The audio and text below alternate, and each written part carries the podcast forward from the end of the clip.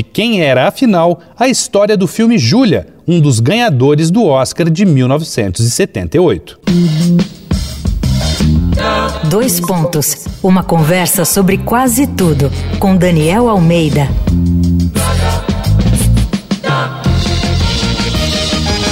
A gente adora uma polêmica aqui no Dois Pontos, você já talvez tenha notado.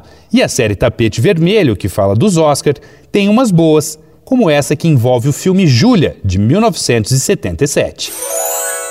No ano seguinte, Vanessa Redgrave ganhou o Oscar de melhor atriz coadjuvante por sua atuação na película, dirigida por Fred Zinnemann e adaptada de um livro de memórias de Lillian Hellman. Na história, a autora conta de sua amizade com uma mulher chamada Júlia, que tinha atuado ativamente na resistência ao nazismo. Mas na ocasião, uma controvérsia envolvendo esse livro veio à tona.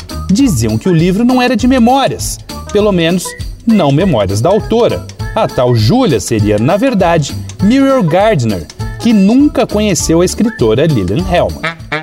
Muriel Gardner foi uma mulher fabulosa, era herdeira da família Morris, que tinha feito fortuna com a indústria de carne embutida nos Estados Unidos. Aos 11 anos, a pequena Muriel ficou maluca com as notícias do naufrágio do Titanic, que só listavam os nomes de figurões e citavam os restantes apenas como ocupantes da classe econômica. A partir dali, Muriel percebeu que o mundo não estava girando da maneira certa, ao menos para a maioria das pessoas.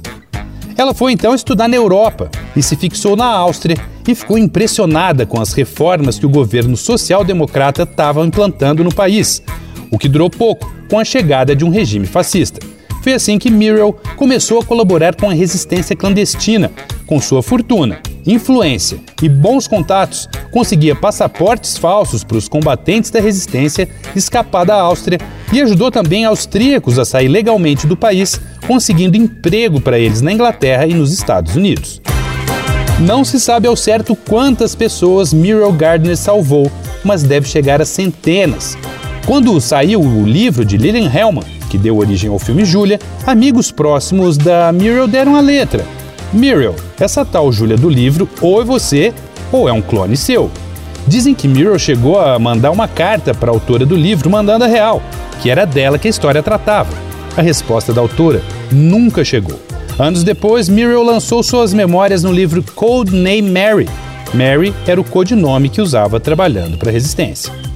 Vai lá no arroba Danico Illustration e dá uma olhada nas ilustrações inspiradas na série Tapete Vermelho.